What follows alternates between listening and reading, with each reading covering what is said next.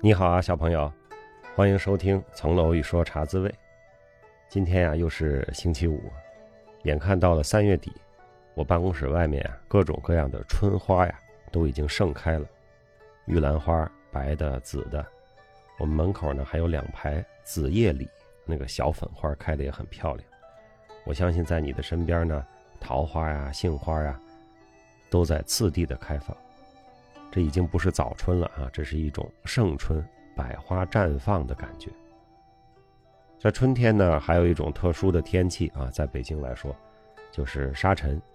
那今年的沙尘呢，来得很明显啊，来势汹汹。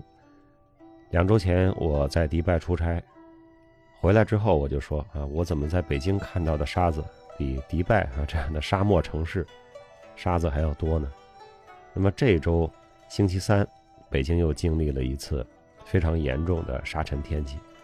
早晨出来七点钟不到，我开上车，车里有一个那个空气质量的报告。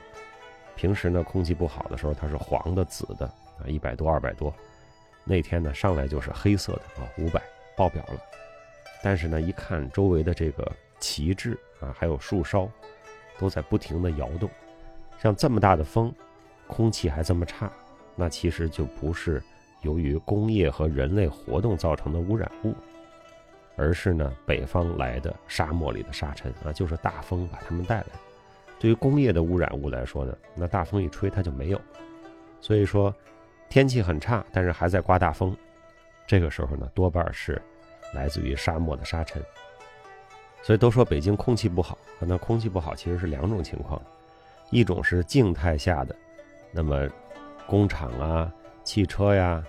各方面的工业生产造成的这个所谓 PM 二点五啊，凝聚在空气中啊。北京北面是这个燕山山脉，是华北平原的北端，把它兜住了啊，散不出去。这是一种静态的啊污染 PM 二点五。那还有一种呢，是这个城市所在的位置，这个自然禀赋造成的，就是它是沙漠的南缘，是吧？那么走进了燕山山脉，这是过去游牧民族向南。定居的这么一个都城，所以它离沙漠还是比较近的。那么整个北京和周边，或者说华北北部，都是经常会受到这种沙尘天气的影响的。有的春天呢，沙尘不明显；有的春天呢，像这个春天，这种沙尘的天气呢就很明显啊。大家有的时候会说，这个在北面种树种多了啊，这个北风吹不进来，就吹不走那些污染物。但是呢，如果不种树呢，那又会吹来好多沙子啊，所以说这也是挺难的啊。大家这个也经常拿这个空气质量啊开玩笑。听说呢是今年春天气候变暖的比较快，所以附在这个蒙古啊沙漠上的积雪已经化了，但是植被呢还没有长出来，所以沙尘呢是比较明显啊。这可能跟每年的气候啊温度的变化有点关系。这个具体我也不懂，只是听朋友有这么一个说法。春天的春花虽好啊，但也是大家容易过敏的季节啊，花粉过敏啊，这个对某种树木的过敏啊，所以最近啊，鼻炎啊、过敏啊各方面好像也挺明显的。所以说大家还是得戴上口罩。那么本期的洗米团的电影季，我们进入到了一个新的单元啊，这个单元是历史的单元。我们开篇大家共同赏析的电影呢是《末代皇帝》。《末代皇帝》这个电影啊，这个如果没看过，人生不完整啊。它是一个经典的名片，是一个意大利导演导演的中国历史上的这么一段非常复杂也非常值得谈论的这么一段历史和这样一个人物。那这部作品作为电影，它有多厉害呢？它在一九八八年。第六十届奥斯卡的颁奖典礼上，囊括了我眼前这个颁奖名单哈，一二三四五六七八九九项大奖，啊，最佳影片、最佳导演、最佳改编剧本、最佳摄影、最佳剪辑、最佳音响、最佳艺术指导、最佳服装设计、最佳原创配乐，啊，这绝对是一九八八年电影界啊最大的赢家，是一个意大利导演啊讲的中国的历史故事。你要是还没看过，赶紧去看。那在所有的这些最佳里啊，我觉得有一个特别值得注意的最佳，就是最佳原创配乐。那这个电影里呢，由坂本龙一为首创作的这些电影音乐，也成为了这个电影艺术史上啊配乐的经典。这个电影的配乐也有专辑，大家也可以找来听听。如果你没时间看电影啊，行车走路的时候，听听这个电影的原创配乐，也是蛮厉害的。我们小的时候呢，看过一个电视剧啊，也叫《末代皇帝》，那个是由这个溥仪的那本回忆录啊，叫《我的前半生》为基础改编的剧本。那么主演呢是陈道明。和朱迅老师演的非常好啊，这个记忆犹新。那个溥仪给我的形象啊，其实就是从那儿开始的。电影呢出来之后呢，我并没有看过，就是尊龙演的这个溥仪啊，我一直都没有看过。直到我一九九八年上大学，那这电影是八八年的电影嘛，是吧？已经十年还多了。上大学之后呢，有一次有个朋友啊托我。接待两个从美国来的朋友啊，带他们在北京大学的校园里燕园转一转，参观一下。谁托我的是怎么回事？我已经不记得，我就记得在北大的南门，我就接来了是两个还是三个啊？这个华人女生，他们仨人都不会说中文，呃，就是在说英语。我就带着他们在校园里转。那个是要放暑假的前几天了，非常的热啊，就是北京的那种典型的桑拿天儿。这个一边走路一边看校园里的风光，一边手里扇着书本啊、报纸啊，反正很热的一个夏天。我们原来不认识啊，所以寒暄几句、客气几句就开始走。还没走多远，其中一个女生就问我说：“你看过《末代皇帝》吗？”因为我不知道这个电影的那个英文是什么，她说了好几遍我才听明白。她说的是这个电影。我说电影我还没看过，但是我看过有关的电视剧和书。你的问题是什么呢？她说。我就想知道那个电影是真的吗？他说：“Was that real？” 因为我没看过，所以我没法回答他。但是他提出这个问题呢，我觉得挺有意思的。他为什么会问我一个历史的电影是不是 real 呢？我们都知道电影不是 real 的，对吧？它是一种艺术的加工和改编。而且他问的问题是什么意思呢？他问的是，整个这个人这件事儿是真发生过吗？确有其人，确有其事。还是说里边的一些情节让他不可理解，还是说那个时代离我们太远了，尤其离这种美籍华人的小孩的生活太远了，他无法想象这个东西是真还是假。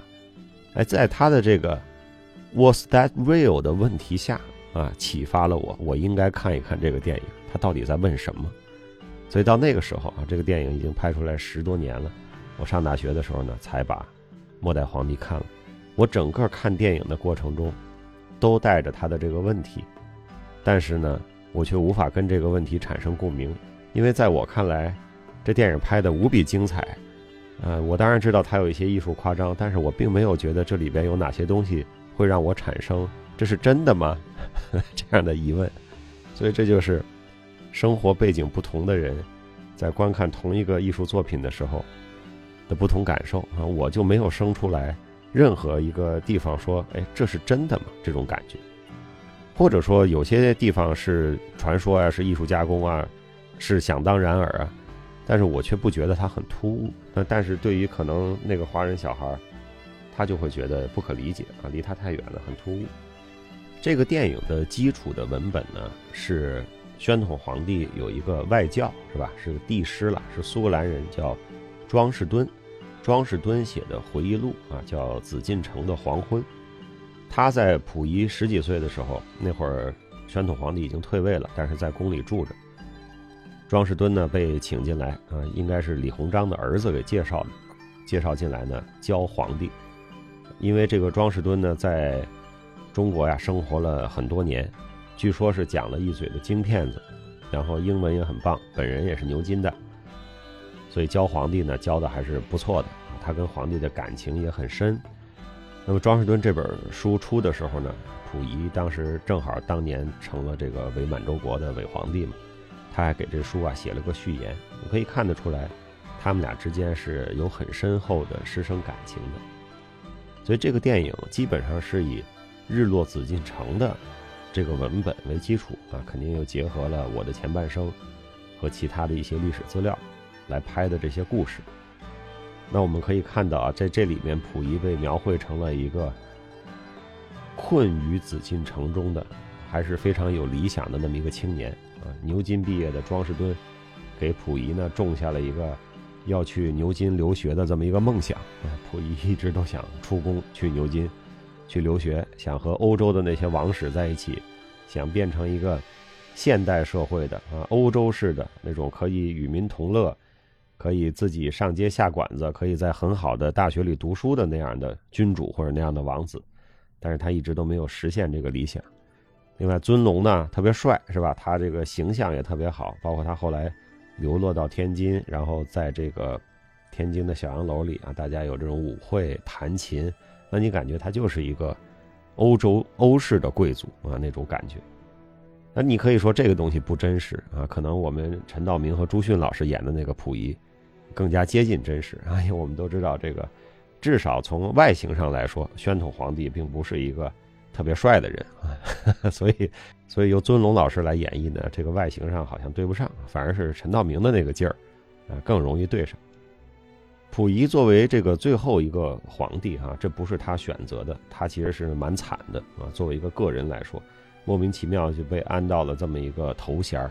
其实我们知道啊，整个清朝或者整个中国的这种王朝社会帝制的时代，最后一个皇帝是慈禧，那么同治、光绪、宣统都是他的傀儡，都没有执掌过国家。从咸丰皇帝死了啊，慈禧政变成功，斩了这个顾命大臣之后，中国就进入了慈禧时代，好几十年，然后直到把这个封建王朝。彻底的给弄完蛋啊！所以最后一个皇帝其实是慈禧。那溥仪很不幸啊，被安到了这么一个最后的这么一个傀儡的位置上。我曾经有一次开会啊，还见过一个老先生啊，老先生姓金嘛。那我们都知道有很多这个满洲的贵族啊，是呃后来改姓姓金啊。那个老先生据说就是说，如果清朝一直延续，然后溥仪如果没有子嗣，呃继承人。他是非常靠前的那个，呃，可能是仅次于溥仪的那个第二个继承人啊，我已经具体忘了是怎么回事了。还有一回，我刚上班的时候，二十多岁，在办公室开会，来了几个客户，有一个是以色列的一个老先生，他当时可能快九十岁了，年纪非常大。我一递名片，我说我叫 Henry，他说哦，Henry，中国我还认识一个 Henry，他就是溥仪。哎，我说哎，您还知道溥仪呢？他说是的，他说我是出生在天津的犹太人，我小的时候是见过溥仪的，他叫 Henry。我没想到我在君和律师事务所的会议室啊，竟然见到了一位小时候见过溥仪的人。溥仪这个青年人呢，他其实还是有这个恢复清朝的这么一个梦想啊。第一，他首先莫名其妙就被摆在一个皇帝的位置上。天天有人对你三拜九叩，说你英明神武啊，说你就是应该继承大统。天天有人这么说啊，小孩也没有什么鉴别能力，估计他也就信了。何况他还经历过袁世凯的复辟，是吧？那个皇帝还在呢，哎，这袁世凯把我们家推翻了，结果他自个儿黄袍加身了。虽然袁世凯这皇帝梦没做几天，但是肯定是深深的刺激了溥仪。他还经历过张勋复辟，是吧？张勋复辟是他的第二次登基，那也是十几天一场闹剧，就又被轰下台了。你说他是小孩，他在被人控制着，的确是。但是呢，他这种本来我是皇帝，啊，也有人支持我当皇帝，但是呢，我就被锁在深宫里。今天他想当皇帝，明天他又想当皇帝的这种感觉，让这个青年人的成长。不会太正常，是吧？咱们就说这个个人的心智啊，和对国家社会的理解，他就不可能太正常。那溥仪到一九二四年啊，被冯玉祥的部队轰出了紫禁城，当时轰他的是冯玉祥手下的大将陆中林。我看过一张照片啊，这个解放之后，陆中林和溥仪两个人坐在一起，应该是在政协的一个会上啊，这个喝茶聊天，相谈甚欢。这也可以叫渡尽劫波兄弟在，相逢一笑泯恩仇。当年就是陆中林带兵进宫，把溥仪整个这个朝廷轰出了故宫，而且是当天就搬家。那皇家多少人多少东西根本就不管啊，当天就搬家。有人说呢，说这个一九二四年把溥仪轰出宫呢，其实就是破坏了中国的光荣革命下的共和啊。这个怎么理解？就是中国武昌起义之后，那么全国就爆发了这个内战，但是内战并没有大打。其中一个原因呢，就是清朝呃隆裕皇太后带着溥仪很快就宣布退位，因为和民国政府呢形成了这么一个。协议，也就是说，清王室继续住在故宫啊，以后搬到颐和园，但是继续住在故宫。民国呢，每年好像是给四百万两白银，并且像对待国外的王室一样优待他们啊，所以他们后来住在故宫，该举行他们的典礼，举行他们的典礼，还和民国的这个大总统们、将军们啊互贺新年，就像一个住在中国的外国王室一样。虽然民国很少这个如数把这个四百万两给他们啊，因为民国的财政也很困难，但是基本上是在养着他们的。清帝的这种主动的退位，迅速的就结束了辛亥革命之后全国即将爆发的这种大打内战的局面，啊，被认为是中国不流血的一场由帝制转向共和的光荣革命，所以也有一些人批评啊，说冯玉祥的部队把溥仪轰出去。就是破坏了民国建立的基础，因为民国建立的基础就是人家清朝说啊，我把政权让出来，但是我需要一些优待，那你把清朝的皇帝从宫里轰出去了，那是不是这个当时的这个协议就被破坏了呢？我们也可以理解啊，就是冯玉祥作为一个比较有革命思想的这么一个军阀，他当时也是看到了，就是溥仪这个人呢。或者清朝这个小王室啊，是奇货可居，把它摆在故宫里啊，永远都有张勋复辟这样的事情的这样的风险。所以这呢是冯玉祥把溥仪啊彻底从故宫里轰出去的一个原因。当然了，你看到这个人奇货可居的时候呢，就应该注意啊，你不能把他轰出去，扔到大街上啊。他先是回了他爸爸的醇亲王府，后来待不下去，他就跑到日本使馆去了。后来在天津待了一段时间，最后经过这个日本人和他身边的一些人的影响，跑到了东北啊，建立了这个伪满洲国，当了那个伪皇帝，做了日本人的傀儡。这是他人生的最大的污点啊，也是他后来这个坐牢啊、判刑啊，承担了这个刑事责任的根本啊。他承担刑事责任，并不是因为他是清朝的皇帝，而是因为他是伪满洲国的皇帝。所以我们就说，一九二四年把溥仪轰出宫这件事儿的对错，可以讨论，但是就让他流落到社会上，任由对中国有各种野心的外国势力去摆弄、去煽动，这个肯定是欠考虑的啊。但是当时的国家军阀混战，谁也没有功夫再去管这个已经被轰出宫殿的小皇帝了。那么溥仪的叛国，也就是说他。呃，去东北建立了这个伪满洲国，当了这个伪皇帝，和他一直有这种啊，我是皇帝，我是真命天子，我要恢复大清的这个思想的认识有很大的关系。我也看过一个材料啊，应该是我的前半生里说的，就是第一民国把他轰出去了，撕毁了优待清史的协议，把他从宫里轰出去了，也不让他去住颐和园，他最后就流落到社会上。所以他对民国当然是非常有意见。另外呢，就是当时有个东陵大盗是吧？孙殿英用炮火炸药炸开了乾隆皇帝的墓和慈禧太后的墓。那对溥仪来说，这都是他先人的墓地，对吧？等于是被刨了祖坟了。是谁干的呢？是民国的军队啊，因为孙殿英是正规军，他不是土匪。所以溥仪在这件事情的刺激下，啊，也对民国产生了非常大的这个不满啊，甚至是愤恨。这也都是促使他跑到东北建立伪满洲国啊，要恢复大清，把民国当成敌国的这么一个根本的思想根源。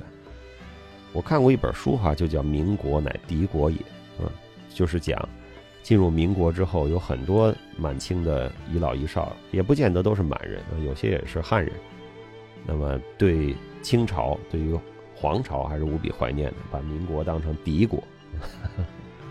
当然这句话今天说也是对的哈，民国乃敌国也，但这是另外一个意思了。溥仪这个人呢，他没有一个正常的人生啊。虽然庄士敦曾经给他展示过一种新生活，但是他一直没有得到这个机会。他让溥杰是吧，帮他偷运出了很多的国宝。我们就说为什么有那么多这个国宝？都在这个各个地方的拍卖会、国际上的拍卖会都能见着呢。那会儿溥仪是为了和溥杰兄弟俩去欧洲留学，把故宫的一些稀世珍宝啊，以赏赐的名义赏给他弟弟，然后他弟弟呢就带出宫去卖，卖了变成钱，准备是兄弟俩的留学的费用啊。结果这个留学也没搞成，卖了一些画，所以有些非常重要的文物啊，都是那会儿。以赏赐溥杰的名义带出宫的，后来国家又花了不少的钱，从海外又买回来了一些。他虽然有恢复清朝的这个意识哈，有这个思想，但是作为溥仪来说呢，他个人呢没有这个本事，而且整个国家和世界形势的发展也不允许他在这个复辟的方向上有任何的拳脚可以施展，所以这也是他的悲剧啊。历史给他设定了一个人设，但是呢。呃，一切的这个潮流啊、方向啊，都跟他想努力的那件事呢是相反。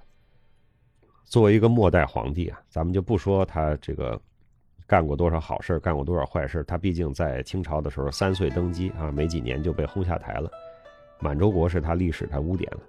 但是作为很多末代皇帝来说，溥仪真的是算善终了啊。他最后一直活到了新中国，然后做了监狱，最后。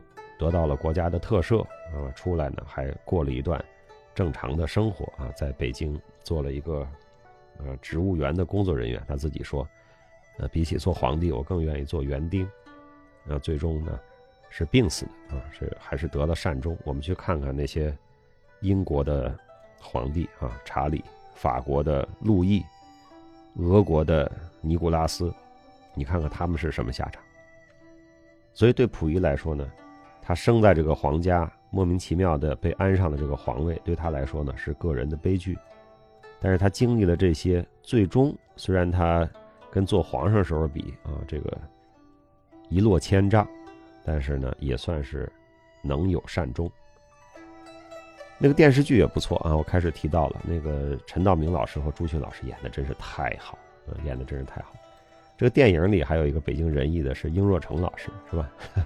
当然，陈冲在这里也有一个非常精彩的表演，大家最好是能够电影、电视剧啊互相的参照的看一看，我觉得非常的精彩。我记得这影视作品里还有一些细节，有一个地方就是溥仪三岁登基的时候啊，坐在龙椅上非常的不舒服，这么多人冲他磕头，他就哭，他爸爸啊醇亲王就摁着他说：“完了，这就要完了。”大家说这是非常不吉利的啊。说的是大清啊，完了，这就要完了。还有一个呢，就是溥仪在宫里，这个我记得，这是陈道明演的。呃，故宫里装了电话，紫禁城装了电话。当时据说这个北京城能装电话的，可能就是胡适、呃溥仪，是不是还有梅兰芳啊，还是谁呀？就那么几部电话。哎，这个宣统皇帝在宫里住着，虽然已经退位了，他呢读《新青年》，他觉得胡适的文章写得好。他装了电话，他听说胡适也有电话，哎，我给胡适打一电话，他就给胡适打电话，胡适接起来说：“你是谁呀？”他说：“我是宣统。”啊，据说这个胡适啊，马上把电话恭恭敬敬放桌上，对着电话行了君臣大礼。不知道真假，但这故事挺有意思的。好吧，我们末代皇帝这个电影就聊这么多啊。历史是我感兴趣的话题，我相信未来的一个月啊，我们可以在。这个话题上有很多的交流。另外呢，下周呢，我们在上海可能会有一个洗米团的活动，并且会有一个书店的活动，啊，请大家关注这个公众号上的有关的通知和群里的有关的通知。好吧？因为最后还有一些细节正在敲定中，但是基本上呢，就是定在了下个星期六，也就是四月一号愚人节啊，让我们相约愚人节啊！但这不是一个愚人节的笑话啊，这是个真事儿。